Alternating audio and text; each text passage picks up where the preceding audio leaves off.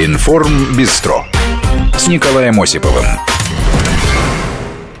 Приветствую вас в этот наступающий пятничный вечер, пятница 13 Новости сегодня будут э, не только, надеюсь, не, не отдавать оттенкам пятницы 13 Поговорим о, поговорим о предстоящем фестивале молодежи и студентов совсем скоро о новом регламенте ГИБДД, где появились новые права и обязанности и у сотрудников ГИБДД, ну и говорят, что даже у водителей.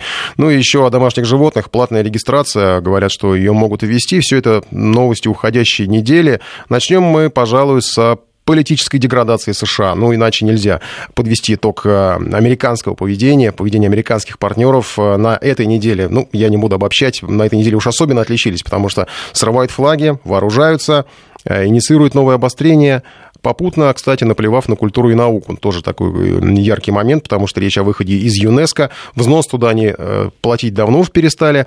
Э, это все начиналось, по-моему, если не ошибаюсь, с 2011 года, когда Палестина вошла в ЮНЕСКо, и там возникли разногласия по израильской теме с объектами, насколько я понимаю. Но взносы взносами, ладно, там вроде как ЮНЕСКо примирилась с тем, что они денег не дают, это порядка, по-моему, 70 миллионов долларов в год, не такая уж и большая сумма, хотя ощутимая для ЮНЕСКо. Но что мы имеем в итоге вот сейчас по итогам недели? Государство, создающее систему систему глобального удара. Об этом сегодня тоже говорили наши эксперты, и военные эксперты, и наши, э, в нашем эфире это звучало неоднократно. Удары глобальные по любой точке мира. Уже даже появились заголовки, что США могут э, буквально разоружить, это называется, разоружить любого потенциального стратегического э, противника. Речь, конечно, в первую очередь о России и Китае.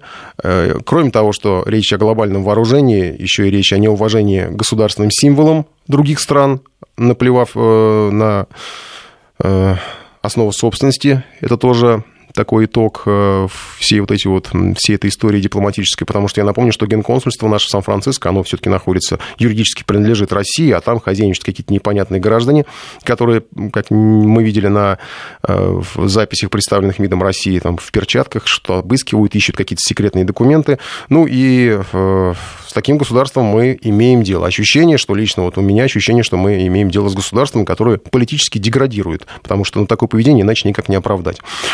Э, тем не менее, цитаты. Э, пресс-секретаря посольства США Марии Олсон Соединенные Штаты продемонстрировали должное уважение, когда были спущены флаги России с бывших дикмиссий в Сан-Франциско и Вашингтоне. Это ее заявление.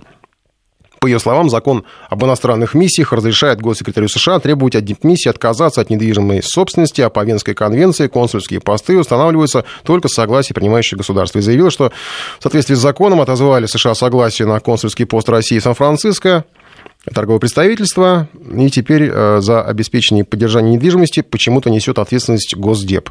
И еще была замечательная цитата Хезер Науэрт, это представитель американского внешнеполитического ведомства, представитель Госдепа, в соответствии с, э, с этим, ну, с, с поведением, с каким-то решением, видимо, да, флаги с бывших российских консульских учреждений в Сан-Франциско и торгпредства России в Вашингтоне были спущены при демонстрации должного уважения и бережно хранятся в каждом здании, подчеркнула она. Давайте послушаем, и это замечательно, по-моему, звучит. Считаете ли вы снятие и отправку на хранение флагов совершенно законным? Я просто хочу убедиться, что в ваших глазах это законно.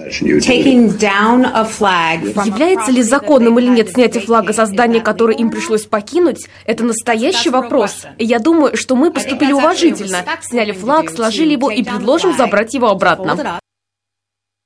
Это Хизернауэрт, представитель Госдепа. А вот ее какой-то скомканные слова, не знаю, мне вспоминается анекдот, который мне, кстати, рассказал очень интеллигентный человек, а, про то, как встречаются две подруги, одна другой говорит, ты знаешь, мне так все замечательно, замуж вышла, а та отвечает, я потрясена. А, мы яхту купили, у меня муж такой богатый, скоро едем в Средиземное море, в круиз, я потрясена, отвечает подруга. А еще мы купили остров э, в Индийском океане, мы там виллу построим, я потрясена, отвечает подруга. И э, первая спрашивает, а ты что все это время делала? А я пять лет училась в Институте благородных девиц, вместо «твою мать» нас учили говорить «я потрясена». Вот у меня ощущение, что вот эти предстоят барышни из Госдепа, они как-то вот их научили набор, набору фраз каких-то э, в теле «я потрясена» и уважительно. Э, обязательно надо про уважение сказать в какой-то критической ситуации. И когда задают какие-то совсем неудобные вопросы, система дает сбой, и вот эти фразы, они как-то в единое предложение не укладываются. Потому что э, есть необходимость, включают режим уважения, когда это необходимо, и при этом уважительно, получается, плюют на государство не самое последнее, по-моему, на политической карте мира. Как, впрочем, на самом деле, конечно, Вашингтон он делал всегда, с уважением вломились в здание генконсульства, с уважением отказывались признавать эти факты взлома, с уважением искали секретные документы. Ну и где пределы договороспособности, я предлагаю сейчас обсудить с экспертом, потому что, я не знаю, может быть, я не точен в своем определении политической деградации. У нас сейчас на связи политолог, кандидат политических наук, член Кор Академии военных наук Сергей Судаков. Сергей Сергеевич, здравствуйте. Здравствуйте. Вот у меня с, я человек э, как бы не, без политологического образования, э, но политической деградации. Вот как вы, как, как согласитесь вы со мной, правильно эта оценка? Потому что у меня ощущение какой-то уже тупика такого. У нас есть программа «Киевский тупик», по-моему, пора создавать американский тупик. Вы знаете, я полагаю, что ну, как раз время уже американского тупика э, настало, потому что как раз надо действительно уже переводить с американского английского на доступно русский, что действительно происходит в Америке. По большому счету, Соединенные Штаты Америки достаточно э, долго э, исповедовали политику политкорректности. Теперь политкорректность – это нечто такое, что осталось только внутри Соединенных Штатов Америки, а, остались так называемые, так называемые просто назывные истины или назывная мораль. По большому счету, они всегда могут извиниться и плюнуть вам в лицо, сказать, ой, простите, э, так получилось. Они могут делать все, что угодно. Они могут нарушать закон. Закон не писан для тех, кто сам творит эти законы. Мы сейчас видим не только деградацию общества внутри Соединенных Штатов Америки, деградацию самой главной политической элиты, а это гораздо страшнее. Дело в том, что Соединенные Штаты Америки всегда держались на тех политических элитах, которые всегда уравновешивали друг друга. Демократы, республиканцы, они периодически меняли друг друга. При этом э, в каждой из этих элит были определенные кланы, в том числе оружейные кланы, это были финансовые кланы, финансово-промышленные группы, это были группы давления, лоббистские группы и так далее. То есть каждый выполнял свою функцию, и все было достаточно сбалансировано. И тут получается, что все э, предыдущие устои в один момент начинают меняться с приходом Дональда Трампа. И То есть, главное... я хотел спросить, это, это Трамп такой бардак устроил, или это без, не, без его а, участия? Вы знаете, Трамп... он повлиял? Это, это, нет, знаете, вот я скажу так. Трамп – это квинтэссенция той политической разрухи, которая продолжалась последние годы, начиная примерно с 2012 года, со второго срока Обамы. Дело в том, что второй срок Обамы, он уже показал, что общество в Соединенных Штатах Америки очень сильно расколото. Крайне расколото. На мы и они. На правящий класс, на тех, кто живет хорошо, и на всех тех остальных, которые доедают крошки со стола. Дело в том, что уровень жизни в Америке, да, он достаточно высокий, да, стабильный. Но само качество жизни, оно постоянно снижается. Вы можете посмотреть любые опросы. Цифры красивые. В реальности обычные рядовые граждане понимают, что цены растут, потребительская корзина растет, качество товаров снижается. Хотя реклама говорит совершенно другое. Так вот, э, Трамп как раз, он стал квинтэссенцией выражения такого расколотого общества. Да, избрали Трампа. Да, это был символ надежды, символ реформы и так далее. Но оказалось, что Трамп это самый непредсказуемый президент, который вообще существует. Это человек, который не смог договориться ни с элитами, ни с истеблишментом. Он не сделал ни одного пункта и не воплотил в реальность из всего той предвыборной риторики, которой он так э, сильно понравился своим избирателям. По большому счету, самый важный пункт – осушить Вашингтонское болото. У нас, как в России говорят, занес кулак – бей хоть одно действие было сделано против истеблишмента, чтобы его хотя бы уничтожить, расшатать? Нет, ничего не было. Наоборот, э, люди из истеблишмента пошли к правительству. Команда по сегодняшний день Трампа не создана. И эта команда ненавидит друг друга. Вот представьте, два человека, Тиллерсон и э, как раз действующий президент Дональд Трамп. Оба миллиардеры. Оба из разных клубов миллиардеров.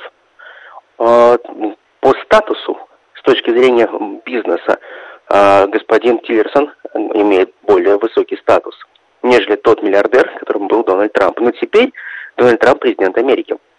Друг друга терпеть не могут. То же самое происходит в Пентагоне. Есть Мэттисон, министр обороны, и есть э, человек, который возглавляет э, штабы. Что получается? Что получается, господин Демфорд ненавидит Мэттисона. Тоже разлад. Разлад внутри спецслужб. А в средства массовой информации ополчились против Дональда Трампа такая каша, как сейчас происходит, когда война всех против всех, такого не было никогда.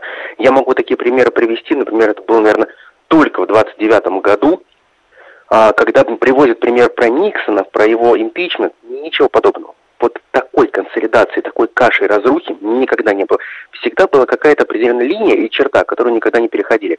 И вот сегодня самое опасное состоит в том, что Соединенные Штаты Америки позволили себе переходить эту красную черту. И сегодняшнее наше состояние России и Америки, например, я рассматриваю уже не как холодную войну, а как некую такую гибридную войну, которая идет с точки зрения их проявлений разных, информационной войны, войны слухов, сплетен, анекдотов, квази-войны, прокси-войн, которые ведутся на других территориях. Все это совокупность как раз и есть большая гибридная война, которая идет уже сегодня. Мы просто это не признаем. Мы признаем, что еще действует дипломатия, еще действует э, политика рукопожатия, еще действует определенная политика диалога. Но нет, на наш диалог нам улыбаются, но отвечают очень жестко. И столь яркого Поэтому... двуличия не было ведь ранее, вот именно ярко выраженного двуличия. Когда действительно Тиллерсон встречается с Лавровым, говорит одно, а потом флаги снимают. Совершенно верно. Дело в том, что, понимаете, в чем дело? Разбалансировка абсолютно в умах произошла страшнейшая. Тиллерсон пытается договариваться, так как он действует по бизнесу этики. Тиллерсон крайне опытный переговорщик, он фантастически опытный переговорщик. Я общался с людьми, которые имели возможность разговаривать с Тиллерсоном еще как бизнесменом. Они абсолютно уважительно к нему относятся как к переговорщику. Профессионал однозначно, э, без сомнений. Но Тиллерсон, опять же, связан по рукам и ногам, потому что любое его действие она возникает как ревность со стороны Трампа. Трамп ему заявляет, как ты посмел, ты кто, давай мериться IQ. Это как это можно было сказать? Президент Соединенных Штатов Америки так говорит своему госсекретарю. Госсекретарь Соединенных Штатов Америки это больше, чем министр иностранных дел. Это третья, а иногда и вторая персона в государстве. Он выше, чем министр обороны. Поэтому вот то, что происходит сейчас, это политика так называемого политического конфуза, который длится уже очень долго это, это театр абсурда. Но самая большая проблема, мы не знаем, каких результатов хочет получить Дональд Трамп. Мы не знаем, что является для него победой. И мы не знаем, что такое красная линия в его голове. Потому что он полагает, что своими действиями он еще не перешел красные черты. Но а мы, как люди достаточно трезво мыслящие, которые со стороны смотрим на то, что происходит, мы понимаем, что это красная черта, Рубикон уже перейден. Mm-hmm. Возникает вопрос, а что дальше?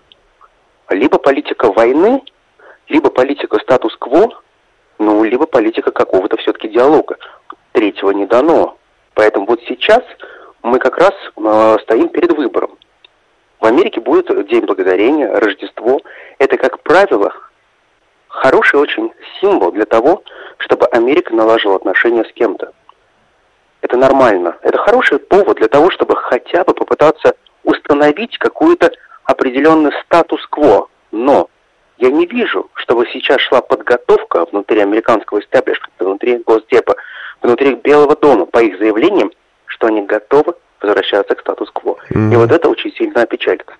Спасибо вам большое за оценку этого театра абсурда, как вы правильно отметили. То есть вы все-таки со мной согласились, согласились. Политолог и над политических наук, член Кор Академии военных наук Сергей Судаков был в нашем эфире. Я, кстати, напомню, что ведь э, про Россию многие говорили, что страна абсурда, только у нас в минус 30 люди едят мороженое, пьют э, холодное пиво, только у нас девушки ходят в магазин за хлебом на каблуках, только наши люди, проживая в однушке, могут себе взять кредит на автомобиль, который стоит как двухкомнатная квартира.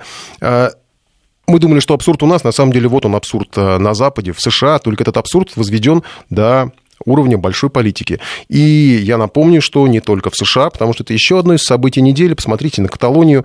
Э, заварили кашу с независимостью, приняли декларацию, но до независимости как-то почему-то не доехали. Насколько я знаю, 16 октября э, пусть Димон опять должен что-то ответить по поводу независимости. Его премьер спрашивает, будет ли все-таки независимость или нет. Э, и должен определиться. А до 19 октября пусть Димону еще предложили подумать и, может быть, отменить решение, которое будет принято 16 октября. Ну, по-моему, абсурд. И этот абсурд продолжил замечательно наш коллега Максим Каноненко в своей рубрике. Давайте послушаем. Разговорчики с Максимом Каноненко. Однажды президент Каталонии Карлес Пучдемон сидел на берегу Средиземного моря и задумчиво смотрел вдаль. Мимо него сновали увешанные фотокамерами туристы, над головой друг на друга кричали чайки, на горизонте медленно проплывали белоснежные лайнеры. Пучдемон думал о многом. Он думал о независимости, которой Каталония ждала 300 лет. Он мечтал о том, как в независимой Каталонии родятся новые Антонио Гауди и Сальвадоры Дали. Он представлял себе лучшую футбольную сборную мира. Впрочем, до конца представить себе футбольную сборную он не успел, потому что в кармане у него зазвонил телефон. «Карлос!» – раздался в трубке голос премьер-министра Испании Мариану Рахоя. «Я не Карлос», — вежливо отвечал президент Каталонии. «Я Карлес». «Может, ты еще и не Пучдемон?» — хохотнул премьер-министр. «Фамилии не выбирают», — вздохнул каталонец. «Родину тоже не выбирают», — строго сказал премьер-министр. «Что делать-то будем?» «Мы будем ждать», — отвечал Пучдемон. «Мы триста лет ждали, подождем и еще». «Чего вы ждать-то собираетесь?» – рассердился премьер. «Ты мне четко скажи, объявили вы независимость или нет? А то мы тут не понимаем». «Тут ведь как?» – говорил Пучдемон, любуясь белоснежными лайнерами. «Декларацию я подписал, но в парламенте мы ее не голосовали». «И?» – нетерпеливо говорил премьер-министр. «Что это значит? Мне-то что делать?» «Ну, это тебе решать, что тебе делать», – улыбался Солнцу и Чайкам президент Каталонии. «Ты же там у вас премьер-министр». «Не у вас, а у нас!» – еще больше сердился премьер-министр. «Каталония – это Испания, и ваш парламент должен аннулировать декларацию о независимости». «Как же он ее аннулирует?» – не понял Пучдемон, – «если он ее не принимал». «Черт знает что!» – вскричал премьер-министр. «Какая-то независимость Шрёдингера.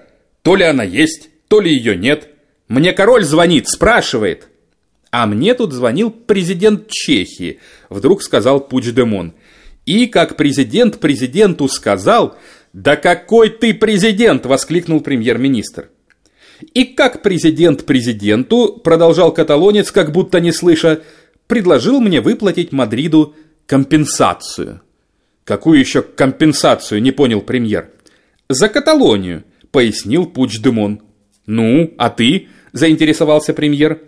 Зачем же мы будем Мадриду выплачивать, удивился президент Каталонии, если мы хотим отделиться именно для того, чтобы Мадриду ничего не выплачивать?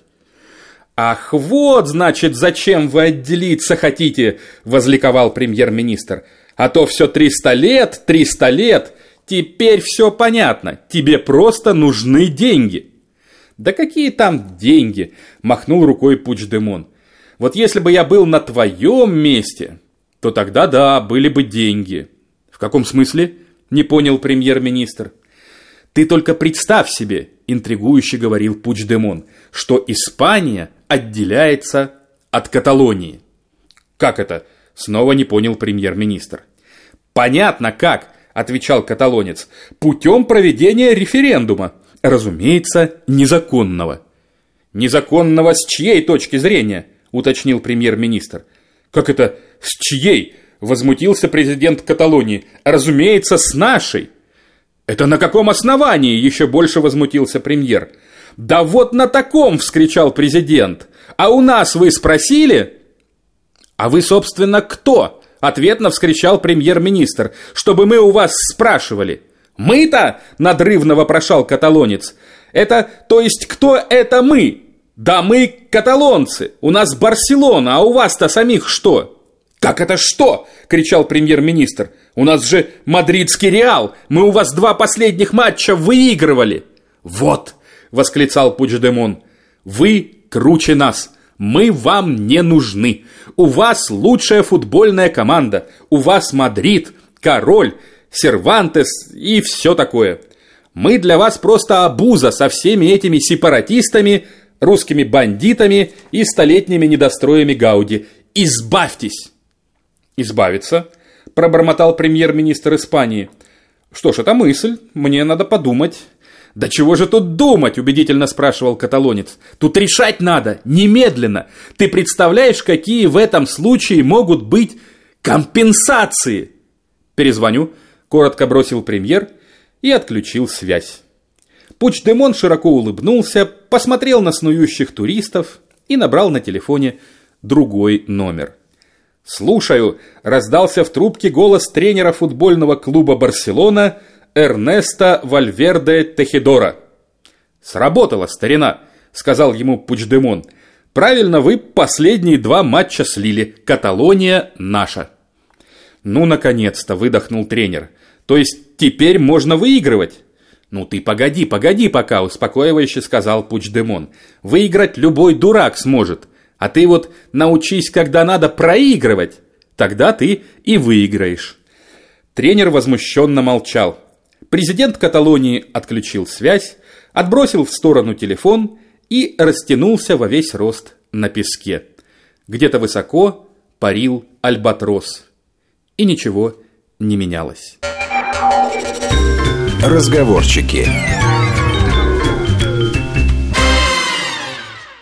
Продолжаем программу. И сейчас, ну, наверное, тоже о международной политике, о международных событиях, по крайней мере, потому что поговорим о, о Всемирном фестивале молодежи и студентов. Он совсем скоро начинается в Сочи, в России. Э, вот я даже сейчас специально открыл сайт э, этого фестиваля. 6 часов 26 минут 17 секунд до начала этого события.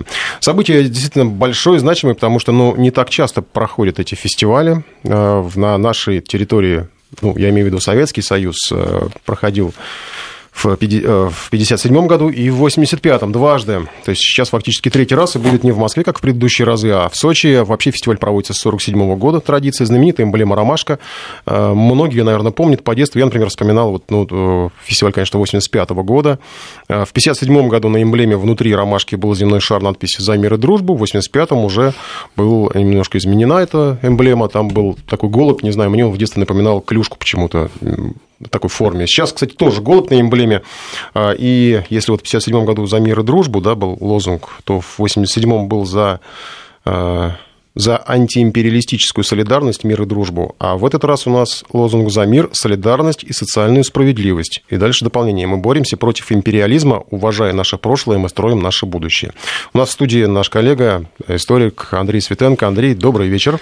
Добрый вечер. Ну что, ну параллели проводить, конечно, не будем, хотя опыт общий ну, против такой антиимпериалистическое, антиимпериалистическое ну. содержание есть. И не зря, потому что только что до, до, до этой минуты мы говорили о вооружениях Э, США, но к ним возвращаться уже не будем. Ну, так ведь если говорить о фестивале 57 года, то действительно это событие, которое выступает из ряда вон в хорошем смысле этого слова, потому что это было даже больше, чем просто крупное масштабное международное мероприятие. Это было впервые в истории советской страны, когда в Москву приехали десятки тысяч иностранцев. То есть мы открылись миру. То есть и мы для это... них были экзотикой, и они для да, нас были да, экзотикой. Да, и произошел вот на фоне вот культурного шока по массе, так сказать, обстоятельств и частных и большого свойства, значит, вдруг выяснилось, что все люди, все человеки, много общего, и в этом смысле значение трудно переоценить, потому что это был опыт общения, это было знакомство. Ну, как не, не забывается первое знакомство, не говоря в скобочках любовь, да, то все остальное уже, что называется, в этом смысле, ну, по-другому воспринимается, более спокойно. Вот если сразу параллель проводить с фестивалем 85 -го года, ну что ж, мы тогда, э, особенно после Олимпиады 80-го года, уже... А многих сейчас спрашиваешь, вот помнишь фестиваль 85 -го года, молодежь, а многие даже не помнят, а вот хотя это... жили, вот мне тогда было 11 лет, У меня, как, сколько, да, 9 я, лет, да. Я существовал на свете и во время того фестиваля шестого по счету в 57 году, но личных впечатлений у меня осталось совсем мало, а 85 -го года я помню отчетливо, и у меня меня осталось, э, ну, не то чтобы осадок, ну, там как-то все куда-то надо было иметь билеты какие-то проходные, так сказать, там, быть членом комсомольского актива, и, и даже в парк культуры имени Горького, где основная площадка происходила, значит, пускали вот какую-то э, селективную публику, значит, э, Я сейчас параллельно предложу нашим слушателям, кто что помнит о каком-то из фестивалей, присылайте сообщение 5533 в начале слова «Вести» и на наш WhatsApp 903 170 63 63. Просто интересно, вдруг ты кому-то ну, действительно да. чем-то запомнилось. А вот э, фестиваль 57 года, он вошел, он отложился, он, он стал символом эпохи сам по себе.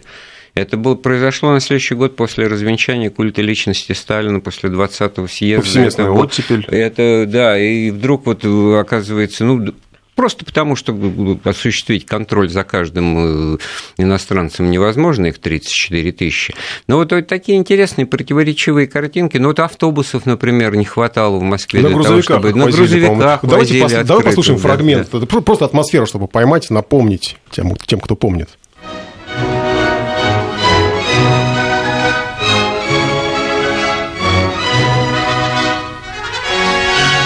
Москва. 28 июля. Наступил день открытия фестиваля.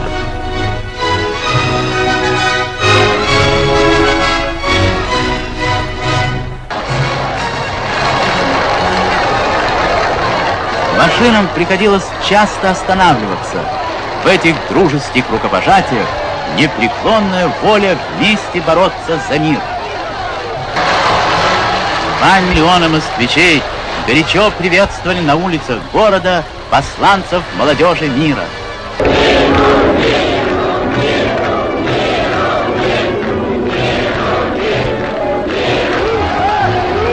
Оптимизм, Вот оттуда фраза радостная «Миру мир», да, атмосфера, тогда миру мир, да, миру мир, потом на всех насыпях железных дорог это все было, ну, естественно, это отголосок того, что холодная война, и вот эта площадка, одна из немногих вообще в интернациональном масштабе, форум молодежи и студентов всего мира, конечно, он имел под собой подоплеку политическую, это были в основном организации левого толка, социалистические, Да-да-да, но вот- так до сих пор но бы- были делегации от, например, христианских союзов молодежи, социалистических, той же Германии, которые, которых возили в Троице Сергию Лавру, особенно не афишируя это, значит, э, в прессе и так далее. А вот то, что мы сейчас слышали, это вот представьте себе дорогу, вот это были первые пробки в Москве, когда возник. Почему п- рукопожатие? Вот останавливается эта кавалькада, эти колонны, руки, едущие по сейчас Причистенке, тогда Кропоткинской через Пироговку на, в, в Лужники. Кстати, и стадион только-только построенный для этого. И, в общем, люди вот пожимают руку. И главное, что приехавшая публика вела себя раскованно, открыто, как бы подавая пример тому, что можно, вот мы живые люди. Что мы люди, да. Ну, конечно, можно бы перекинуться разговором и на обратную сторону медали. Тогда же вот первые проявления всего того, что потом форцовщиц, форцовщичеством начали называть. Э, В моду вошли вот эти вот джинсы, которые называли техасами. В моду вошли, значит, из плотной материи эти клетчатые рубашки, которые стали называть ковбойками. И, в общем-то, это было вот такое культурное Ну, взаимодействие. ковбойки можно было, это же рабочий класс носит. Так это только тогда вот и произошло это понимание, что джинсы – это одежда американского Рабочего, фермера да, там, да. или про, э, пролетария. Да, а до этого это был просто атрибут западного мира, и, значит, и вообще чуждо, и где ты их вообще увидишь, и как ты их вообще достанешь. А тут это стало, в общем-то, возможно в результате натурального обмена тех же сувениров, матрешек, балалаек там и прочего, и значков. Э, И вообще вот это вот, ты упомянул эту ромашку, это вот разноцветие, то есть не, не, не- Москва в этом смысле была довольно скучным, коричнево-черные все эти вывески, булочная, кондитерская, там, магазин, а вот это вот разноцветие, которое вдруг обнаружилось, впечатляющее зрелище, это водное, э, тоже водный карнавал вечером вот с подмосковными вечерами, которые стали символом и фестиваля, и страны впоследствии под иллюминированные вот э, кораблики, суда, баржи, плоты вот двигались вот вдоль Москвы, по Москве-реке, вдоль города, к Кремлю, и это тоже там тысячи людей просто на набережных стояли, это было не то чтобы неуправляемо, это было вот такое массовое от- открытое э, явление, и вот через несколько дней, только после начала фестиваля в Кремле, значит, как бы оценив масштаб и почувствовав, что надо как-то присоединиться и дать знать о себе, был устроен прием под открытым небом в Тайницком саду. На 2000 персон, и Хрущев там, значит, выступал с тостами и прочее. И, в общем-то, это был хэппенинг для Никиты Сергеевича, который, если уж о политике тоже не забывать, он то буквально днями до этого победил антипартийную группу Молотова, там, Кагановича, Маленкова. да. хайп. Да, да. И в этом смысле, конечно, это был полный успех с точки зрения там, пропагандистских усилий, неожиданный даже. И на все вот эти эксцессы оборотные, о которых я тоже сказал, эту тему, кстати, можно продолжить. Дети фестиваля, сейчас много спекуляций на эту тему, Ну да, конечно. нам пишут, после фестиваля было много, много детей. Это Ну, там. МВД посчитало, что их точно было 853 мулата, значит, хотя как это, значит, не... э, африканцев из 34 тысяч гостей фестиваля было, ну, порядка 6 тысяч. Крупнейшие делегации были из Финляндии и Франции по 2 тысячи, значит, людей молодых. И вообще в этом смысле это не то, что что-то английское какое-то, условно, американское проникновение, кстати, оно было меньше всего, а вот зажигательные латиноамериканские танцы, причем вот эти вот программы э, вечерние, культурные, они заключались в том, что выступали, в общем-то, самодеятельные какие-то коллективы, не то, что вот в 85 году он приехал Боб Дилан или там дежурный Дин Рид еще живший, или какие-то известные ансамбли. И вот вам концерты, доставай на него билет. А это были десятки и сотни площадок в домах культуры под открытым небом, где это все благополучно, значит, э, слушалось и воспринималось, и, в общем-то, вошло и, и в кинофильмы того времени, это рефреном проходит, и отголоски этого события, они на протяжении как минимум 10 лет, они стал тот фестиваль 57 года символом оттепели в, в, в, в прямом смысле, даже одним из самых ярких его проявлений. Для наших слушателей многих, э, я, чисто это э, чисто э, эм, возрастная история, конечно, все равно, вот ты говоришь, что 85-й год он не был таким ярким, но многие вот запомнили, помнят кокошник в виде эмблемы очень красивый, это, это, это ромашка все таки не какой, нет, видимо, просто человек, может кокошник быть... не мог, кокошник... это все еще под советским знаком да. вот и Горбачев девочка, какая-то девочка Катюша, это... вот несколько человек упоминают, символ был Катюша, я вот не Тор- помню. Торжество социалистической идеи, дело Ленина, если фразеологию 85 -го года вспомнить, то Михаил Сергеевич все это, так сказать, да, не давал да, забывать, да. что это, ну, так, так нет, сказать, торжество идеи коммунизма. Да. Вот еще пишут, там была студентка, работали волонтерами, было лето в парке Горького, весело было, молодость. А, еще пишут, что в Кировоград, пионерлагерь Сосновый Бор, приезжали малайцы, китайцы и даже один негр из США. Есть фото. Учился в девятом классе, к предстоящему фестивалю надо было написать по русскому языку что-то вроде сочинения, вот не знали, что же это вообще такое. Вообще значение слова «фестиваль» было не до конца понятно. Как-то где-то что-то из журналов библиотек нарыли и написали писали. Вот. вот это странно, потому что у старшего поколения преемственность была. Ведь что после 57 года, года фестиваль? Да. Приемник фестивальный, некорректный пример. Сигареты первый с фильтром фестивальные, там, понимаете, масса вещей, печенье и прочее. Фестиваль, фестиваль, фестиваль. Фильм э, «Покровские ворота», там эта тема проходит. Вот в фестиваль приедут крепкие молодые новозеландцы, и вы, Велюров, значит, будете бледно выглядеть на их фоне. Продолжим после перерыва. Информ Бистро. Продолжаем программу. У нас Андрей Светенко э, по-прежнему в студии. Говорим о фестивале молодежи и студентов. Ждем э, нового фестиваля, который состоится, начнется уже буквально через считанные часы. Вспоминаем те фестивали, которые были. Ваши сообщения тоже с удовольствием читаем. 5533 в начале слова «Вести» и WhatsApp, Viber 903 170 63 63. Ну, естественно, многие вспоминают в основном э, фестиваль 85 года, помнят, и вспоминают значки вот эти. Я, кстати, перед эфиром специально посмотрел смотрел на сайтах объявлений. Сейчас не так э, дорого можно найти от 100 э, рублей, там 200 рублей, значок какой-нибудь вот именно того 85 -го года, вот эту ромашку самую. А там разная символика была. Э, и даже 57 -го года там, по-моему, до 500 рублей. Я цены. вспомнил один из фильмов, снятых по мотивам значит, фестиваля 57 года, значит, цепная реакция, там, шпионская история, что, естественно, среди иностранцев были всякого рода разведчики, этого, там, и так, как же без этого, которые работали с нашими там предателями и перебежчиками, и вот для, как явочный пароль, значит, на лацкане пиджака должна была быть вот голубка, вот этот значок э, фестиваля, голубка, значит, Пикассо, но тот, значит, человек, который выдал это сотрудникам КГБ, он, значит, сознательно не уточнил, что на этом значке одно крылышко должно быть отломано, и тот связной, который на эту встречу пришел, а к нему пришел, соответственно, сотрудник госбезопасности нашей, увидев этого голубя полноценно, вот, понял, что все провалено, дело начал, пустился в бега и так далее. Это вот, так сказать, как может работать символ, так сказать, и символ времени. Ну, действительно, вот сейчас вот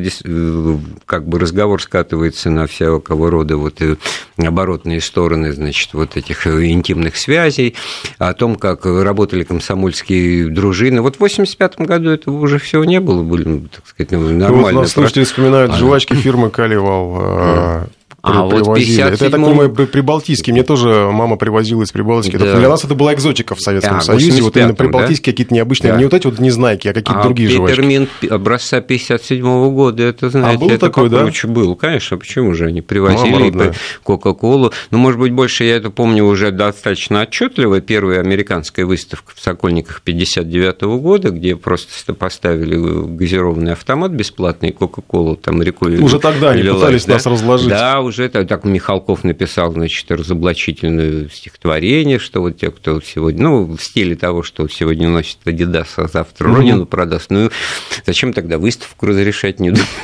Зачем тогда делать вот этот фестиваль, если от него остается в памяти только то, что там выбривали девушкам Э, с низким уровнем социальной ответственности, значит, прическу, выбривали лоб и отправляли на 101 километр, то есть как бы превентивно боролись Но при этом, значит, с другой стороны, контакты были очень обширные и прочее. А что касается вот этих вот интимных связей, хорошее одно свидетельство современника. Девочки с косичками по моде того времени, в белых носочках, воспитанные на книжках Гайдара, просто не могли спровоцировать сексуальную пандемию иностранцев. Это был, так сказать, розовый, воздушный, бесполый. Точно так же вот одним из гостей фестиваля был Габриэль Гарсия Маркес, величайший писатель 20 века, тогда еще молодой журналист. Он очень интересные воспоминания оставил, впечатления свои, в которых, вот, например, удивляло его то, что страна, которая, значит, ну, демонстрирует такие успехи, и вот скоро даже в космос полетит, как всем известно, да, а при этом, ну, как-то вот все таки вот э, бедновато живут, э, бедно одеты, там что-то как-то э, тушуются в разговоре. Мы, говорит, напрашивались даже в гости, нас под всякими предлогами не пускали, а с другой стороны, есть примеры того, что вот привели группу французских студентов, гостей в дом, коммунальную квартиру, тут же соседи понесли пироги, закуску, водку, бутылку, то есть вот во всем большом доме Наш коммунальную. да. Да, нет, не просто наш ответ Кока-Коле, а давай наши на наши, что называется, тем более, что Кока-кола это не французская. Это... Вот, кстати говоря, с этим американством там э, мало все-таки. Вот 1957 году это было проявление, это не, не так ярко. Ярко было то, что вот весь мир открылся многоликий, многогранный, латиноамериканский, африканский, восточный, э, западноевропейский. И в этом смысле, конечно, вот это трудно переоценить. Это культурное воздействие, которое оказало на нашу страну. Ну и вот это вот в знаменитом фильме Тодоровского «Стиляги», так сказать, там есть этот ностальгический момент, явно вызванный, так сказать, вот явлением фестивале mm. тоже. Ну, э, вот ты говорил про 57 год, наверное, и про 85-й можно, кто-то так скажет, что вот Москва была такой скучной, серой. А я, знаешь, не, не соглашусь. Я вот сейчас смотрел, опять же, кадры. А, просто, конечно, понятно, современники мы уже устаем. Тогда мы, те, кто жил в то время, уставали от этого вида однообразия. Сейчас мы уже устали, наоборот, от этого, наверное, разнообразия, мелькания, всевозможные рекламы, чего угодно. А сейчас смотришь, какая же Москва была свободная, вот именно свободная а, функция, Это очень заметно. Был. Я вот помню э, встречу вот, ну, образца середины 80-х с американским писателем, который приезжал, значит, я с ним ходил по Москве, и первым делом он говорил, что его приятно глаз отдыхает не от отсутствия назойливой рекламы. Но это вот то, что действительно всегда бросалось в глаза, так сказать, по возвращении из-за границы. Сейчас мы этом, в этом смысле догнали мир, что называется, ничем не отличается. А с другой стороны, ведь как наслоение вот у, у поколений происходит. У меня как бы и 57-й год, это вот, чувствуется, по-моему, том, наверное, такое радостно возвышенное, оптимистическое, заимствованное от реакции вот, бабушек, родителей, mm-hmm. взрослых, которые действительно это пережили как эмоциональный шок, как эмоциональное чувство. А потом уже, когда вот мне было 30 лет, это 85-й год, это уже Олимпиаду прошли, уже, так сказать, это все, так сказать, ну, после Олимпиады, да, было уже трудно перепрыгнуть. И, в общем-то, да, это скорее какое-то там комсомольское мероприятие мирового масштаба, ну, естественно, в парк культуры сходить и отдохнуть. Давай послушаем, нет, да? тоже атмосферно фрагмент того времени. Важнейший антивоенный форум. Крупное событие международного значения. Он способствует сплочению молодежи в борьбе против агрессивной политики империализма, за мир и безопасность народов. И наши гнезда еще не поздно ее спасти, еще не поздно, еще не поздно. Рядом, рядом радость и беда, надо, надо ядерному взрыву. Нет, нет, нет.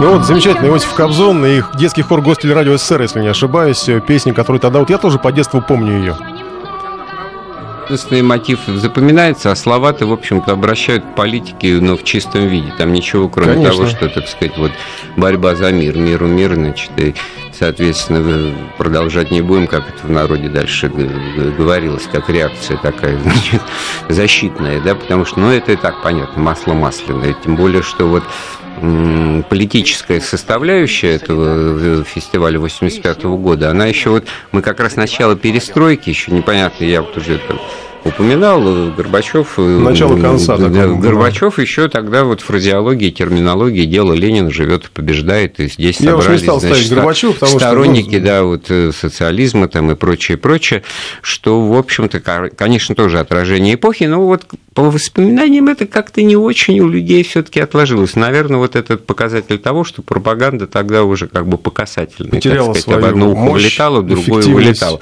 А в 1957 году ее с такой очевидностью как раз и не было, потому что там на первом месте было вот это живое общение, открытие нас миру и миру для, мира для нас, и общение между людьми, ну, такое житейское, бытовое, культурное, и, в общем-то, политики там, ну, по определению было мало. Спасибо, Андрей Светенко, наш коллега о фестивалях, э, которые были, а мы ждем наступления фестиваля, который будет. Я напомню, что Всемирный фестиваль молодежи и студентов начнется в Сочи уже совсем скоро. Там, кстати, будут работать наши корреспонденты, будут включения, будем освещать это событие. До начала этого фестиваля осталось не так уж много. Я сейчас э, смотрю на сайт этого фестиваля. С 14 по 22 октября Москва-Сочи проходит. 6 э, часов 3 минуты 25 секунд, 24. В общем, обратный отчет уже запущен запущен, поэтому ждем. Ну и э, я думаю, что это все-таки будет ярче, чем в 85-м. Информ Бистро с Николаем Осиповым. Продолжаем нашу программу. Впереди еще целый час. И есть Вечные неисчерпаемые темы, о которых можно говорить бесконечно. Это, наверное, про любовь, о погоде и о ГИБДД. ГИБДД на этой неделе Э, представила новый регламент работы. Теперь мы общаемся с инспекторами по новым правилам, они с нами тоже. Итак, сотрудник госавтоинспекции должен воздерживаться от любого вида высказывания и действий дискриминационного характера по признакам пола, возраста, расы, национальности, языка, гражданства, социально-имущественного или семейного положения, политических или религиозных предпочтений. В общем, как бы ни в коем случае, чтобы никого не задеть, не обидеть. Должен так себя вести инспектор. Полицейским запрещается проявлять грубость, ну, как будто раньше разрешалось, не знаю. Хотя, конечно, грубили, но не знаю. По-моему, это никогда не разрешалось. Запрещается проявлять пренебрежительный тон, заносчивость, э, чисто субъективная, кстати, по-моему, оценка, высказывать предвзятые замечания, неправомерные незаслуженные обвинения, а также оскорбительные выражения или реплики и совершать действия, провоцирующие противоправное поведение. Будет отменен запрет на проверку автомобилей вне стационарных постов, разрешено проверять документы у пассажирам, а водителям еще разрешено возить с собой распечатку страхового полиса, если он куплен онлайн, так называемые электронные полисы. Но что привлекло внимание, общем, спустя спустя времени, с самого начала, мы, мы уже в эфире рассказывали про этот новый регламент, мы э, э, стали появляться заголовки, что водителям запретили снимать действия сотрудника ГИБДД э, на мобильный телефон, ну, на камеру. А, Причем полицейскому разрешено. Это нас так напугало серьезно, а, что мы решили обратиться к специалисту и прояснить все-таки этот пункт а, попутно. Заранее я анонсирую интерактив, общение с аудиторией и прислать сообщение, какие пункты вы бы добавили в регламент, может быть, там что-то не хватает, и что вас не устраивает в документе. А сейчас у нас на связи юрист, редактор журнала «За рулем» Сергей Смирнов. Сергей Васильевич, добрый вечер. Да, добрый вечер. Проясните, вот что там с этой съемкой? Она все-таки запрещена, разрешена, из регламента ее убрали, как я понимаю, да, этот пункт, что водителю разрешено? Да, в отличие от э, прежнего регламента, который был 185-м приказом утвержден, там было прямо прописано, что э, водители имеют право производить э, фото- и видеосъемку. Это со стороны водителей, со стороны госавтоинспекции было указано, что нельзя запрещать этого делать. В этом регламенте действительно такого нет, но это вовсе не значит, что мы теперь не сможем а, с точки зрения закона производить и видеосъемку какой-то по одной простой причине, что э, сам регламент это документ, который утверждается приказом.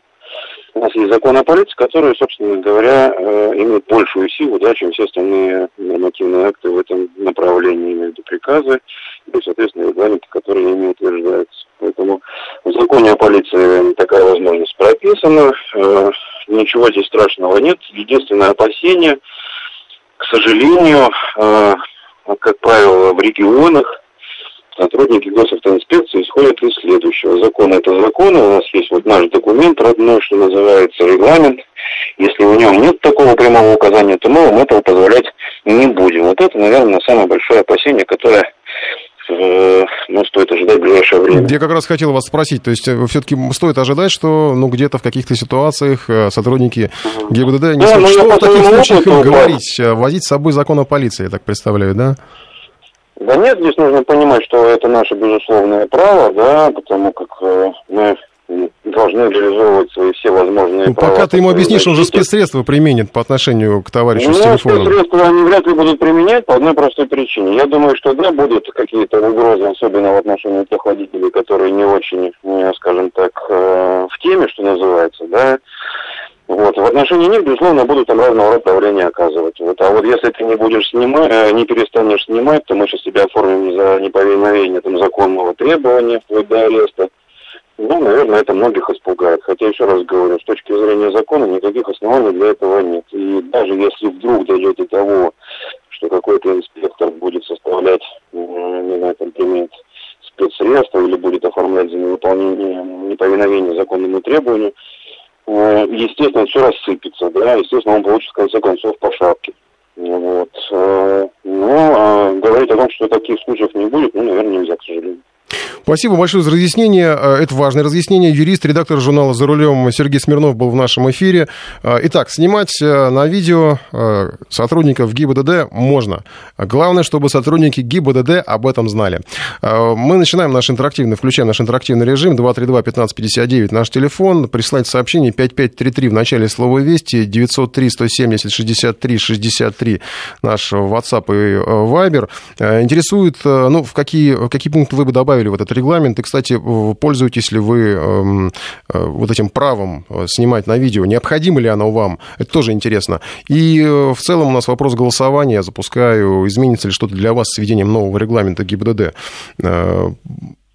Может быть, вы и не заметите, что он как-то поменялся, потому что, ну, действительно, а что такого страшного произошло? Ну, убрали один пункт, поставили другой, в принципе, для водителя, ну, кроме того, что пассажиров, у пассажиров документы будут проверять, ну, в общем, не знаю. Помню, что я как-то ехал на такси, у меня проверяли документы, по-моему, это было еще до регламента, я безропотно показал паспорт, ничего страшного я в этом не видел. Игорь у нас э, на связи, дозвонился нам. Игорь, здравствуйте.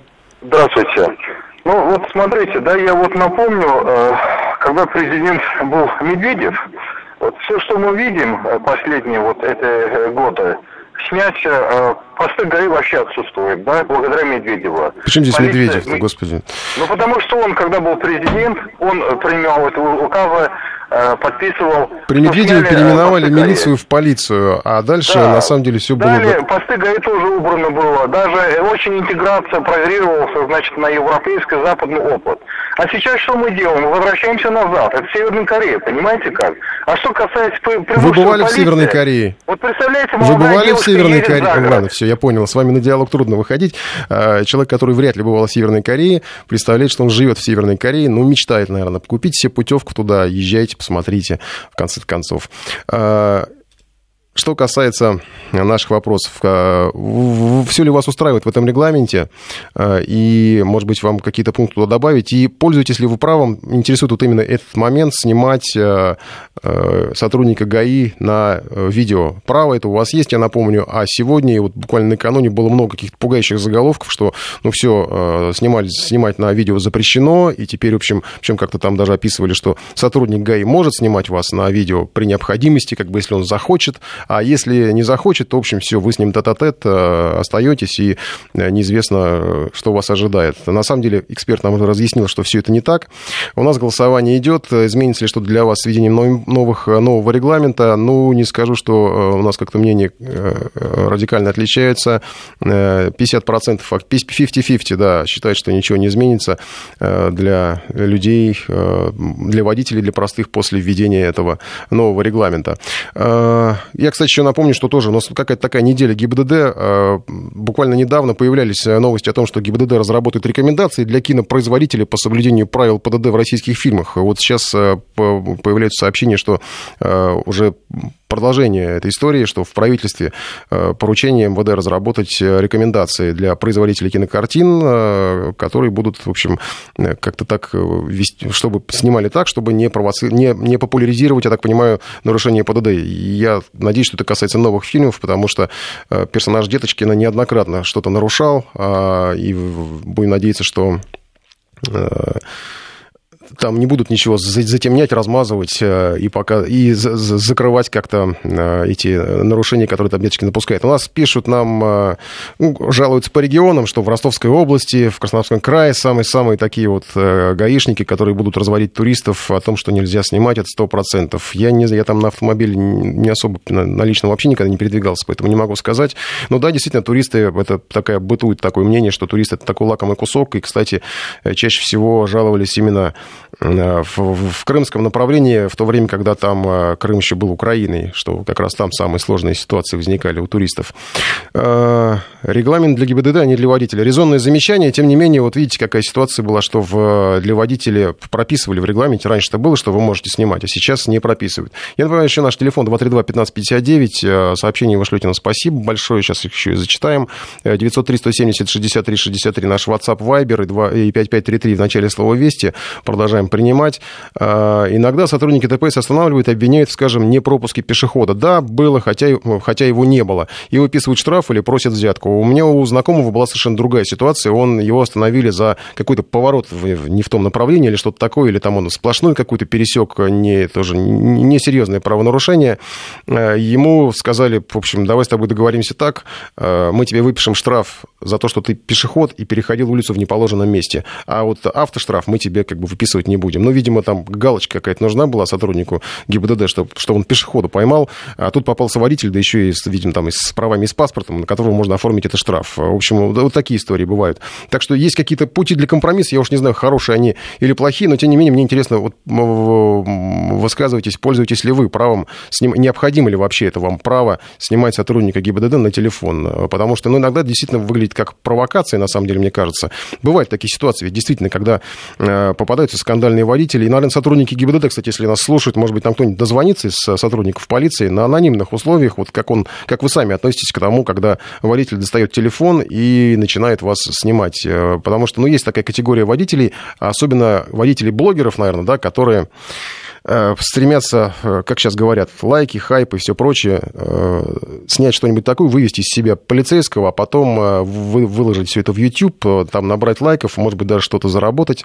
И вот нам, кстати, пишет полицейский, надо напоминать про видео, а не водителям. Видео, по мнению водителя, это единственное, что может остановить. Ну вот, с одной стороны, остановить, а с другой стороны, я сейчас как раз представляю ситуацию, когда, наоборот, это, может быть, провоцирует, провоцирует сотрудника на какое-то такое, ну, может быть, даже резкое поведение. Ну, понятно, что они же не роботы, они же люди, да, там целый день стоишь на трассе где-нибудь, э, наслушаешься всякого. Я сейчас ни в коем случае не пытаюсь обелить, но тем не менее, просто представьте, что это вы стоите на трассе, и к вам каждый водитель подъезжает с включенным телефоном, пытается снять и поймать вас на том, что вы там как-то себя неправильно ведете, а иногда, может быть, и похамить, и спровоцировать, чтобы э, потом выставить вас же перед вашим начальством в каком-то неприглядном свете. Я вот прошу, действительно, если есть сотрудники ГАИ, э, напишите нам или позвоните, потому что интересно выслушать ваше мнение. 232-1559. Я так понимаю, на что-то с телефона... А, нет, у нас Алексей есть на связи. Алексей, здравствуйте. Здравствуйте. Здравствуйте. Вы, да, Алексей, вы не сотрудник ГАИ, нет? Нет, не сотрудник. К счастью, к счастью, не сотрудник. Не хотел бы сотрудником как, как, вам это, как вам это право снимать на телефон? Вы им пользуетесь? Я пользовался один раз всего, но мне это не помогло. А вы рассчитывали, что это поможет э, в Ну в да, чем? я рассчитывал в суде, что это поможет, да, рассчитывал там, ну, не пропуск пешехода был, вот. Э, я, ну, просто, в принципе, инспекторы были правы, мы как бы между ними ну, не ругались между собой, да, там просто неправильное оформление документов было. Ну, мне это не помогло. Угу. Вот. А, а так я больше никогда не пользуюсь, на самом деле. То есть я не считаю это как бы каким-то нужным. Вообще. Что это прям необходимо. Да, спасибо вам за звонок. Необходимо. Я сейчас э, вот подведу итоги первого голосования. У нас э, считают 30%, э, что что-то изменится с введением нового регламента, а 70% считают, что ничего не изменится. Сейчас я запускаю новое голосование. Пользуйтесь ли вы правом снимать сотрудника ГИБДД на телефон? У нас еще Анвар на связи. Анвар, здравствуйте. Добрый вечер. Добрый. Как вам эта перспектива? Можете снимать? Поясни нам, эксперт, можно Честно снимать. сказать, Э, не могу понять, для чего это нужно, съемка. Если, допустим, тебя остановил э, инспектор, и ты виноват, и ты еще снимать будешь, ну это глупо просто-напросто. Угу. А в том случае, если не виноват, но я лично в последнее время не сталкивался с таким, ну, как бы, беспределом. А вот когда я ездил в прошлом году в Среднюю Азию, ездил по Казахстану, вот надо было тем, кто сомневается в наших инспекторах, съездить в Казахстан. Вот это дикий Запад.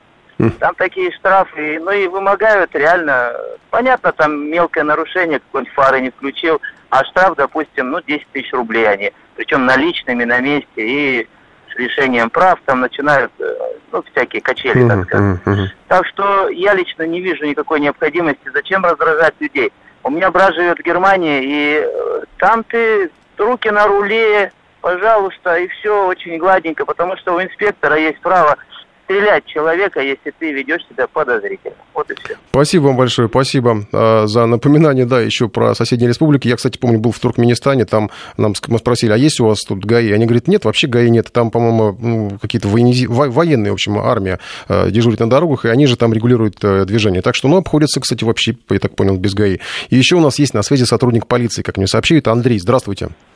Да, здрасте. Вот как вам, Я, когда, когда говоря, вас снимают? этот, Ну, вообще никаких проблем нет, потому что, в принципе, когда сотрудник, ну, когда человек устраивается на должность сотрудника полиции, он должен быть уже там морально устойчивым и так далее. То есть, в принципе, все это прописано в регламентах и везде. Собственно говоря, снимать э, сталкивался неоднократно, никаких проблем с этим нету. Он вести себя достойно. Ну, Но ведь а, встречались провокаторы, вот, которые снимают реально с целью там, в Конечно, соцсети конечно, потом выложить. встречался. Можно их немножко потроллить даже определенным образом. Я, собственно говоря, так и делал. Мне потом коллеги, ну, в общем, упоминали об этом, скажем так. Вот. А, в общем, проблем никаких. Если человек профессионал, ну, своего дела, что называется, и обладает какими-то морально-психологическими качествами, ну, именно устойчивыми, то никаких проблем с этим нету. Особенно, когда есть что сказать им в пику, например, ну, с этим провокатором. То есть, в принципе, проблем никаких. Главное, чтобы голова была на плечах. И все. Спасибо вам, Андрей, спасибо. Э, Сергей еще дозвонился нам. Сергей, Да, здравствуйте. вам как возможность э, видеосъемки? Однозначно, всегда я пользовался, пользуюсь и буду пользоваться съемкой во время общения с сотрудниками ДПС. А по той простой причине, что вот э, надо отдать должное предыдущему э, сотруднику полиции, вот если такие бы все вменяемые были нормально, было бы хорошо. Но, к сожалению, я вот, например, сам лично очень сталкиваюсь с тем, что э, сотрудники ДПС, э, мягко говоря, недобросовестные, а грубо говоря, э, некоторые э, идут на преступные действия. Так вот, например, у меня была ситуация, когда меня остановили сотрудники ГИБДД, а, ну, была организована так называемая кормушка возле гостиницы Измайловская. Вот, и именно благодаря э, моей съемке как на регистратор автомобиля и потом дальнейшей съемке на телефон всего, всего общения сотрудниками ДПС, а, меня уже пытаются лишить водительских прав а, на протяжении полугода, уже десятого судебного Из-за заседания. съемки именно? А, нет, не из-за съемки. Именно эта съемка помогла меня не лишить А, вот так. водительского Ага. удостоверения. Потому что, например, на этой же видеосъемке а, есть а, действия сотрудников, когда они уже заранее показывают а, заготовленный, а, заготовленную схему правонарушения, при том, что документы я еще не передал. То есть съемка на телефон, есть, конечно, провокаторы, люди, которые нарушают и, и ведут себя невменяемо, вот, э, которые просто снимают, лишь бы запугать инспектора, который может быть даже прав. Но так как я довольно хорошо знаю и ПДД, и регламент ГИБДД, э, как они должны работать, и когда я вижу, что сотрудники ГИБДД начинают что-то нарушать, вот, э, я тут же включаю дикта- диктофон, я включаю всегда, но когда уже переходит сотрудник грань, я включаю видеозапись, и это будет единственное доказательство, которое может быть потом а, использовано в суде. Так, например, вот у меня было ДТП, и сотрудник ДПС не давал мне отснять на фотоаппарат а, схему моего ДТП, говоря, что это внутренние документы. Вот. И когда я уже начал снимать на телефон с вопросом, инспектор, вы мне запрещаете отснять все материалы дела, с которым могу ознакомиться, После этого он помялся, позвонил своему руководителю, ему руководитель уточнил, что я имею право отснять все это.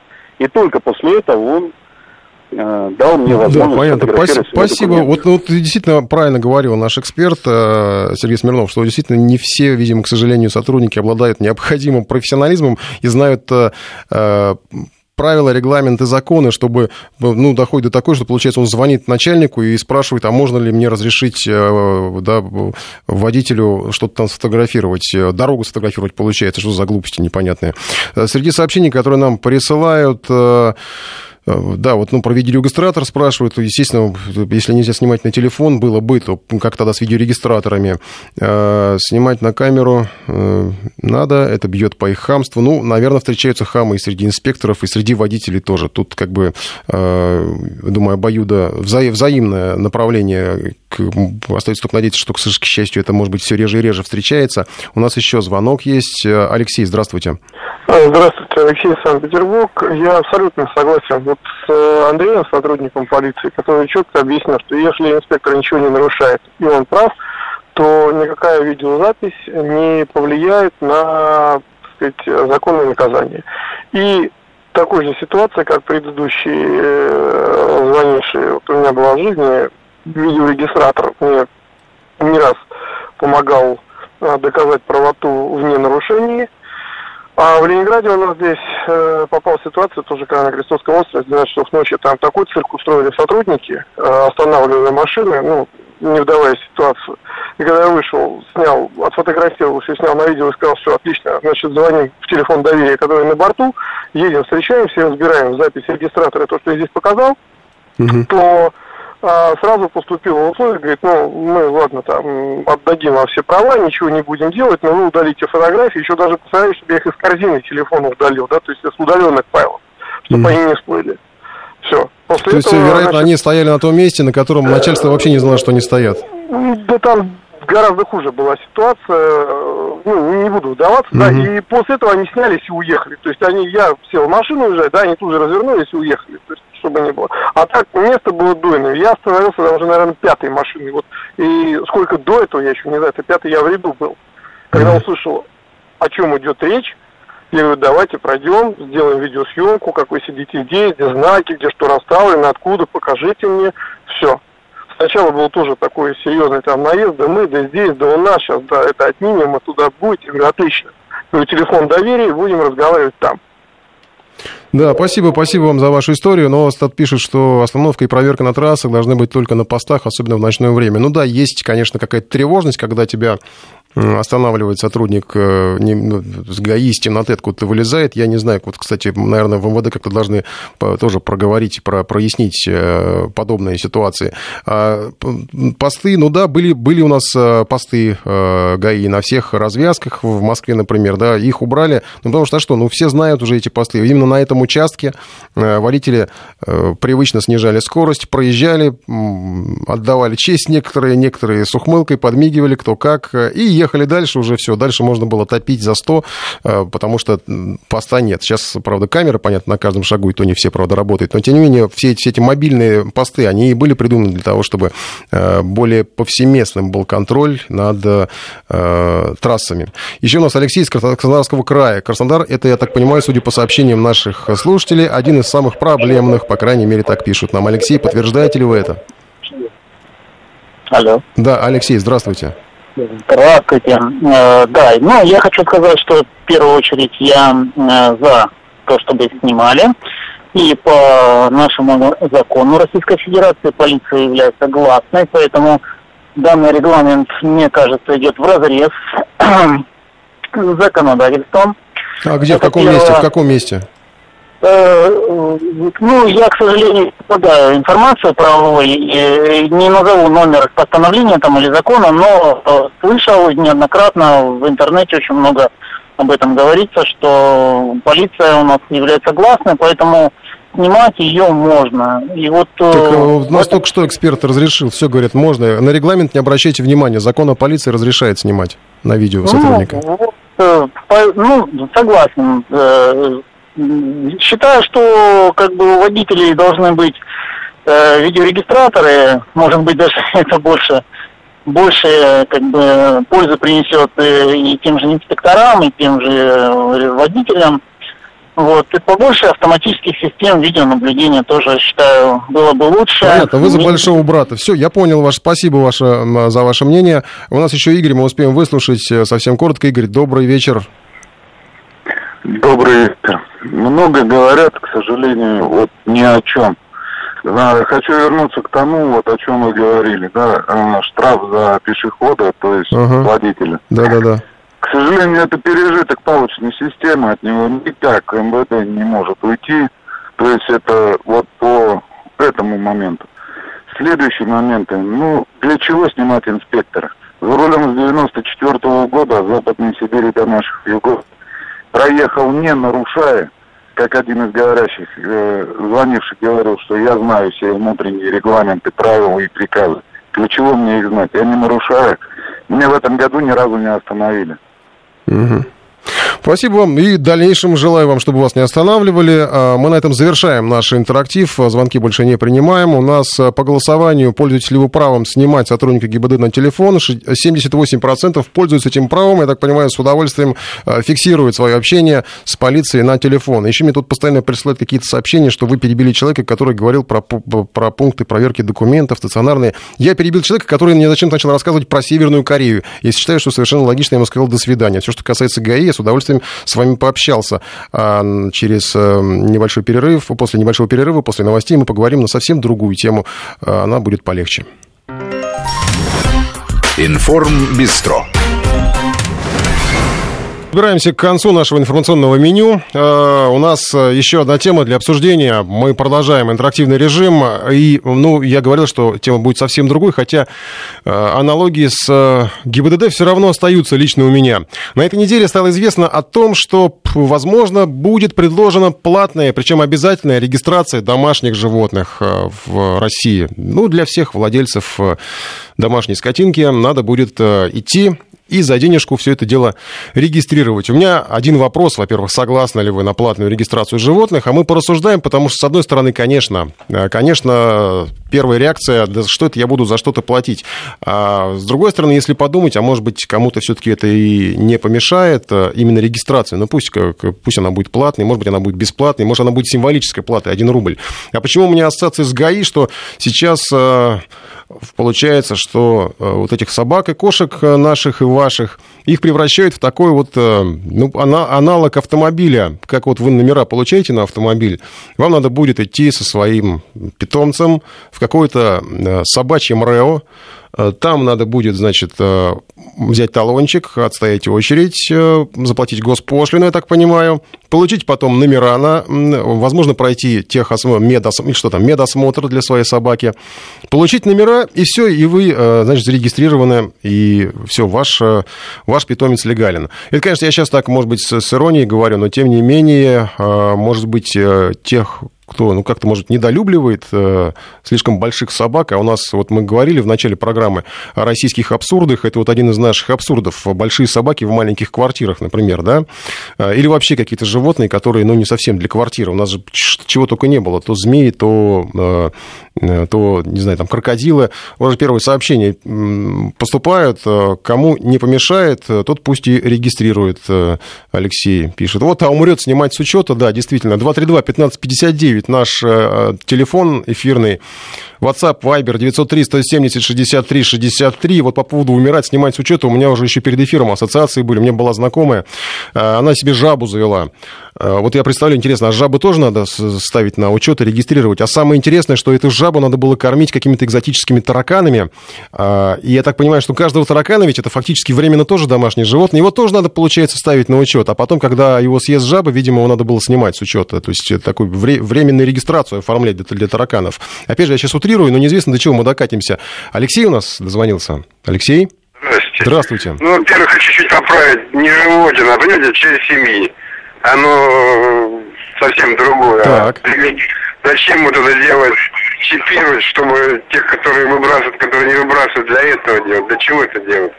Ну, чтобы, в общем, был контроль над, э, скажем так, э, оборотом животных в природе, правильно? Питомцев, членов семьи.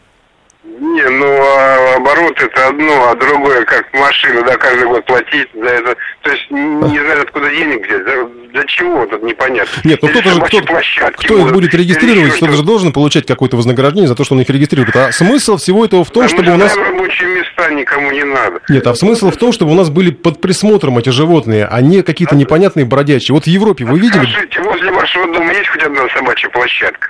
Что-то делается для этого. В Москве где это сделать? Все понятно. Мы убираем за, за собой, мы это, да, там не гулять, туда не заходить. Нет, не убирайте, не убирайте. Вот нет, не, не видел я, не видел редко э, людей, которые вот, да, с совочком там... Приходите ко мне в гости, я покажу, а вы... что мы убираем. Приходите. Ну, понятно, нет, в гости-то, в дом, дом это понятно, убираете, а вот на улице... Нет, на улице а, тоже. Вы молодец, И, вот вам и мое... только я, и вот вокруг все, которые у меня с собаками живут, собаками, а и убирают, я же это смотрю, я же это Вам вижу. мое глубокое уважение и почтение. Продолжайте это делать, и, может быть, вы и показываете пример своим поведением, потому что у меня в районе, э, я, может быть, только раз один видел человека с пакетиком, а в остальное время, когда вот смотришь, э, собака, там побегали собаки, вот эти часы собак в районе, да, я не против, я люблю животных и собак, и кошек люблю, в общем, тут только вот тараканов, наверное, жаб не очень. Просто у меня к ним никакого такого близкого отношения нет. А пробежала собака, а потом по этим же полянкам дети бегают, и вот ты не знаешь, во что наступит твой ребенок, да, или во что ты наступишь, когда там решил сойти с тропинки, срезать путь. Ну, тоже такое бывает. Дмитрий у нас еще на связи. Дмитрий, здравствуйте. Добрый вечер. Ваше отношение к регистрации, тем более платной? Крайне положительное. Вот, я подозревал, что у нас все-таки найдут слушатели, которые именно за. А Нет, почему? я за, у меня тоже есть животное. Ну, во-первых, заплатить даже... Ну, я не думаю, что там это будут большие какие-то деньги. В любом случае, один раз, там, за 15 лет жизни собаки или кошки, чтобы зарегистрировать, ну, там, 200, 300, даже после 500 рублей ну, найдет каждый. Мгм. Какой э, вот именно от- э, смысл во всем этом вы лично видите? Чисто даже психологически человек, если зарегистрирует свое животное, ту же самую собаку, Мгм, он будет за ней больше присматривать. мгм. Потому что он будет уже за нее нести ответственность, как вот мы за машину же не даем, кому попало, правильно? Правильно, Бери машину и катайся. да. То есть человек наделает делов, а потом ты за него отвечать. То же самое будет и с собаками. По поводу уборки, ну да, может быть, там 50% людей убирают за своими собаками, а ведь 50 нет. Оставил машину, вступил мимо, да даже на тротуаре. И стоишь, вытираешь. Да, Ну это ну, некрасиво. Согласен с вами. Давайте вот от этой э, такой э, около собачьей темы я предлагаю уйти, потому что, ну, может быть, не, все, не всем приятно все это обсуждать. Вот именно про регистрацию. Я, кстати, вот э, наш слушатель за регистрацию, э, что, чтобы действительно как бы легализовать положение своего питомца, члена семьи, как тут мне говорили, и это действительно многих, для многих домашнее животное, это полноправный член семьи. А может быть, дальше мы все-таки пойдем э, во всем э, вот в некотором бюрократическом развитии, и у нас будет как в Италии, ведь вы посмотрите, на этой неделе, опять же, это событие этой недели, впервые в истории Италии официально был признан больничный по уходу за домашним животным. У нас даже корреспондент об этом рассказывал в эфире. Если кто не слышал или не помнит, я напомню. Сотрудница Римского университета добилась через суд оплату двух рабочих дней, которые она пропустила из-за лечения своего больного пса. А, И это был первый случай в истории Италии. В судебном разбирательстве помогали юристы. а, И говорят, что это уже серьезный шаг по признанию того, что к животным, которые заведены не для финансовой выгоды или из-за своих рабочих качеств, надо относиться как к членам семьи. Так прокомментировал ситуацию директор Организации по защите прав животных Джан Лука, Фелиц... Джан Лука Фелицетти. А, И, кстати, в Уголовном кодексе Италии есть статья, согласно которой можно попасть в тюрьму сроком до года в случае оставления животного в состоянии физических страданий. Фактически как человек, оставление в опасности. Да? Получается, вот, да, приболел, м, опять же, ваша животинка, и ухаживайте за ней. У вас есть право. Я, конечно, понятно, что мы пока до этого еще не доросли, не готовы морально, не все это поймут, но тем не менее. Андрей у нас на связи. Андрей, здравствуйте. По поводу платной регистрации, ваше отношение? Здравствуйте. Э, Знаете, вот у меня двояко. У меня есть животное, есть собака, черный терьер породы. Вот она состоит в питомнике. Они уже зарегистрированы. Вот в на- ну, я точно знаю по нашей породе, по черным терьерам, любой щенок, он сразу с клеймом, и, он, и есть щенячья карточка в любом питомнике, она сразу сдается в РКС. Какая проблема-то? Они уже регистрируются. Это раз. Во-вторых, есть бабушки, у которых кошка не выходит на улицу. Каким образом и кто будет контролировать, зарегистрирована она или нет? Да, вот это вопрос. И потом, Ну, каких, вот каких именно животных? Да, да, да. А ну, ну, это вопрос только по дворнягам, я крайне негативно к ним отношусь. Мгм. Потому что, ну, это мое личное мнение. Да, спасибо вам за ваше мнение. Ну, да, такие организационные моменты мы пока, в общем, как бы осторожно все это рассматриваем, потому что организационные моменты, действительно, как там найти бабушку, у которой там живет кошка, а, а если это не кошка, а там 9 собак и 13 кошек, а таких бабушек, собственно сказать, особо не надо. Обычно, простите, по запаху эту квартиру можно найти среди соседей, это уж точно. А, У нас были такие, ну, не в моем доме, к счастью, я знаю, что этих собак выводили несчастных в несколько смен гулять, и когда проезжала эта семья с а, вот этими собаками на лифте, еще минут 10 можно было понять, что сейчас они то ли вышли гулять, приезжать, то ли они возвращаются.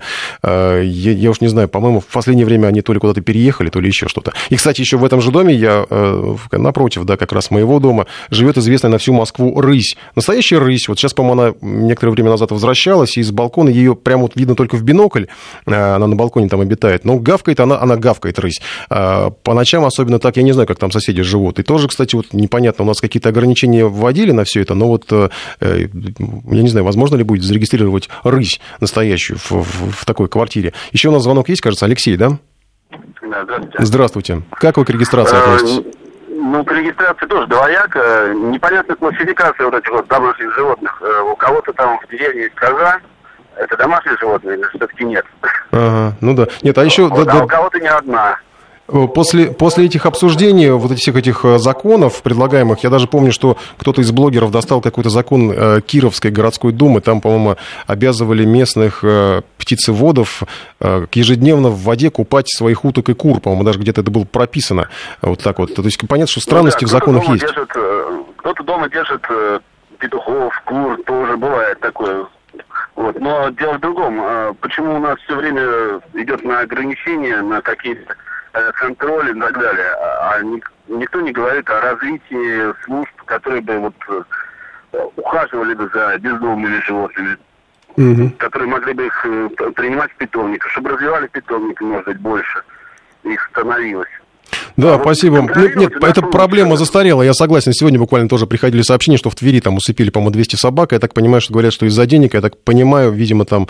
Ну, как обычно, у нас, э, э, как в прежние скандалы с вот этими питомниками, где при, при, приютами для животных, э, что просто получали деньги за, от бюджета, опять же. Бюджет платит государственный. Все говорят, что государство наше кто-то ругает там, да? А на самом деле государство, бюджеты, городские бюджеты, там, не знаю, муниципальные, они платят за содержание этих бездомных животных, и это не государство государство выпускает, выкидывает этих животных на улицу там, или, да, и э, убивает их. Это убивают люди, которые вот э, пытаются заработать на этом денег, на этих э, господрядах. Было сообщение интереснейшее. Да, вот, здравствуйте.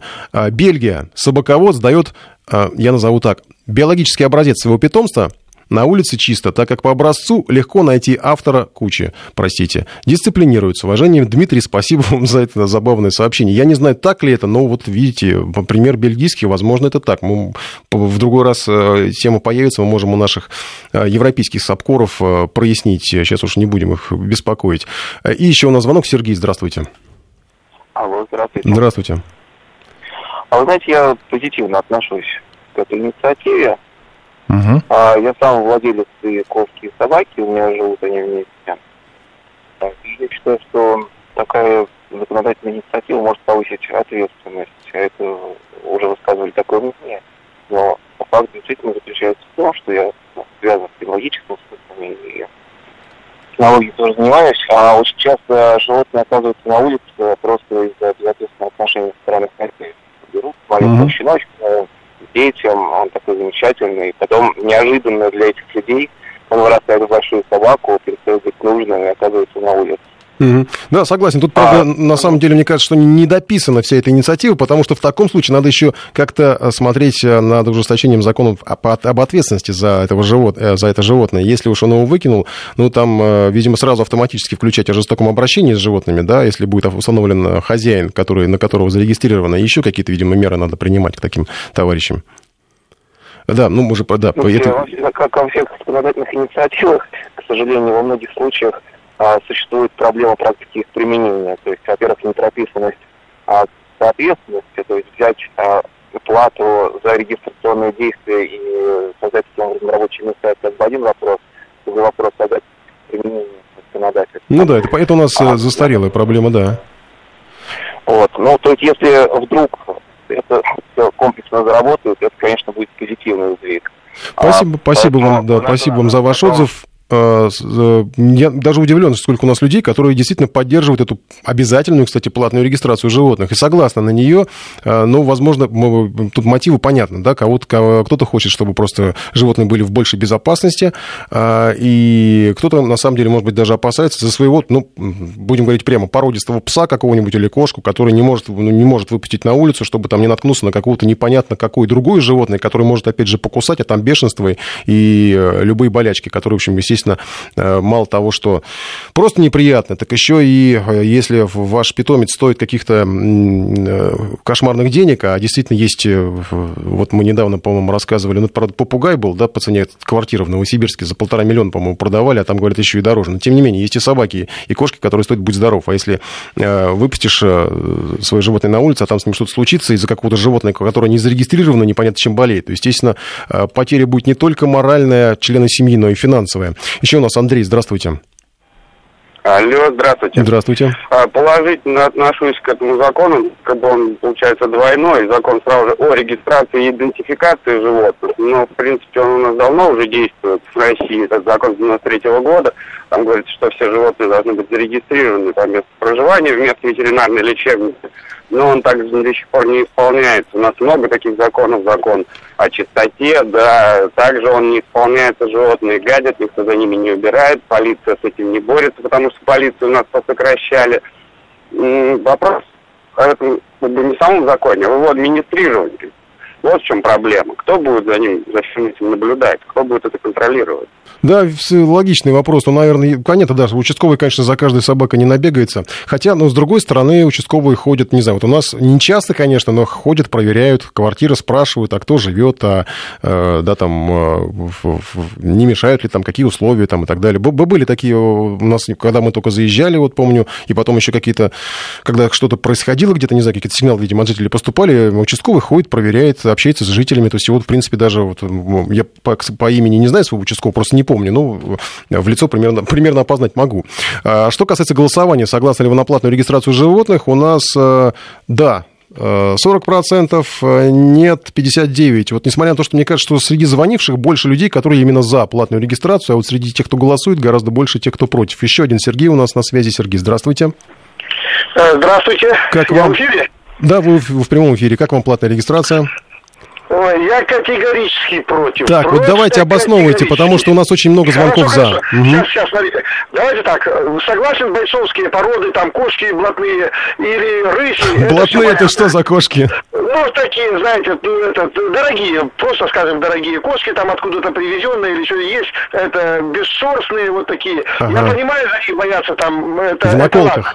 Да, это ладно. Но представьте себе, представьте себе, у нас есть северные регионы, вот, допустим, в Омскую область, там туда повыше. Там в поселках, в деревнях работы нет. Все держат скотину. Там сколько бычков, сколько этого, свиней, сколько, сколько. Вы представляете, сколько это надо будет чипировать? Там вот человек, если держит, ну, 10 этих поросят, он для того, чтобы прокормиться, для того, чтобы кого-то выучить. Вот, понимаете, вот все только на этом и держится. Вот. А и здесь все чипировать. Я вообще представляю, что эта вещь, это кормушка. И это будет наш настолько она, этот, ну, в общем, для простого человека, для простого обывателя, это, э, ну, такое, этот, э, я извиняюсь, хомут на шее, что навряд ли он потянет. Здесь ну, надо разграничивать. Смотрите, я попробую парировать. Вот смотри, вы говорили про свиней, хозяйство, да? А, человек не зарегистрирован. У нас большое количество людей действительно держат такие вот спонтанные хозяйства, а потом бац, и какая-нибудь свиная чума. И вы, вы это, что называется, вырезают всю деревню, потому что эпидемия.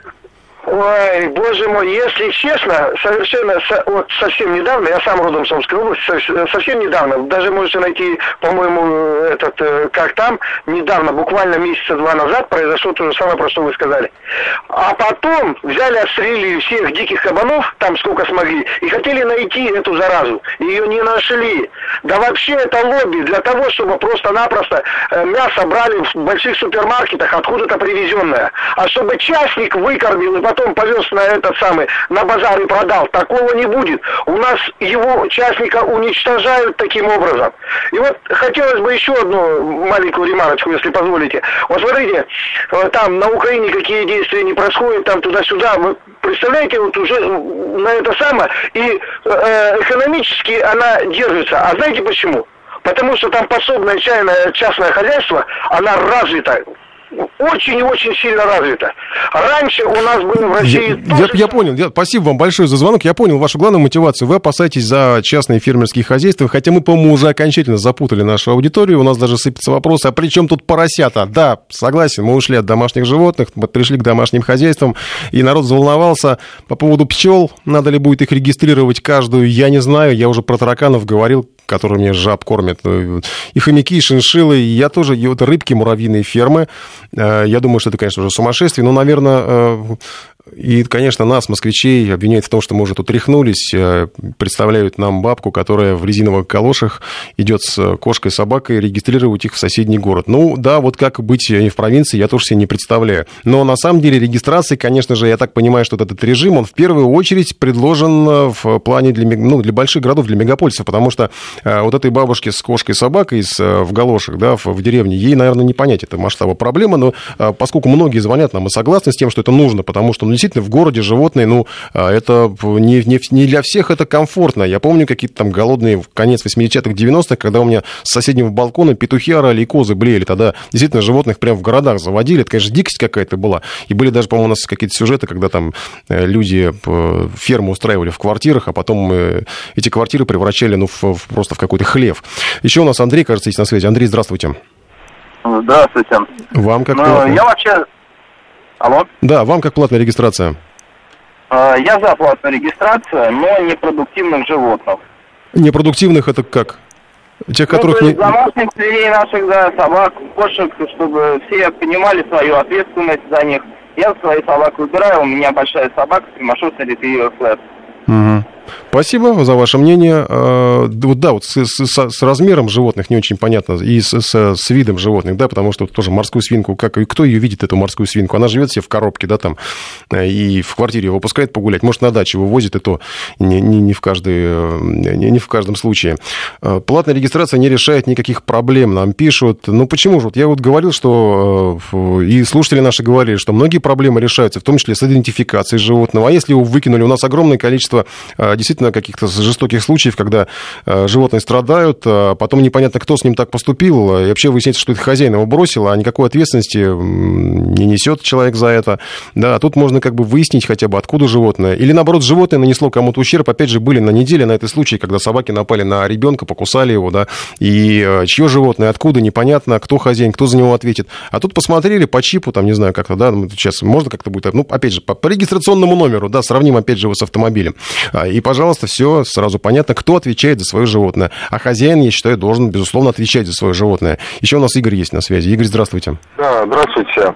Ну, я считаю, что нужно зарегистрировать э, домашних э, животных. Объясню почему. Потому что одновременно регистрируя домашних животных, они будут под контролем, и заодно можно медицинское страховую получить, как бы ветеринарная служба, в случае чего можно было пакет услуг получить по всех отношениях лечения этого животного. Но поскольку люди, которые игнорируют это, зачем, для чего, мы уже видим, насколько нарушена прав животных, ушемленных, то есть э, негуманное отношение в нашей стране. Если мы относим к цивилизованным странам, то есть мы должны к этому присоединиться. Вот у нас даже ветеринарная служба, которые, не могут выехать, даже не хочет, и даже их нет. Как на загранице мы видим это все демонстративно и в документальном фильме. Поэтому люди, которые личный мотив, корысть, то есть животные, которые держат, никакого ухода нет. Ну, одним словом, я не сказал бы как бы на свинство, но просто надо животным относиться как понятно, к людям. Понятно, как к людям, да, и регистрировать. Еще успеем Елену выслушать. Елена, здравствуйте. Ваше мнение? Здравствуйте. Я тоже за то, чтобы регистрировать животных, потому что мне очень жалко собак которые вот эти бегают беспризорные. Вот, а если уже есть зарегистрированные они будут, то уже будет известно... Вы своих зарегистрировали? А? Вы у меня нет собаки, у меня кошка. Зарегистрировали? Я считаю, что кошек не надо. А, у вас избирательно. Спасибо вам. Видите, вот а надо, а надо, говорят, что всех регистрировать. Правда, все равно вопросы остаются, потому что, вот смотрите, замечательное сообщение, напоследок вам прочитаю. У мамы в деревне несчитанное количество уток, курей, гусей, кошек, собаки. Кто-то очинился, кто-то издох, кто-то с речки не вернулся. Как оформлять свидетельство о смерти, если петух в супе? Семья большая. Мажда, мама каждый день утку запекает. Когда ей с документами возиться? Всем хороших выходных. Напоминаю, что сегодня пятница 13 Не думайте об этом. Всего вам лучшего, наилучшего. Информ Бистро.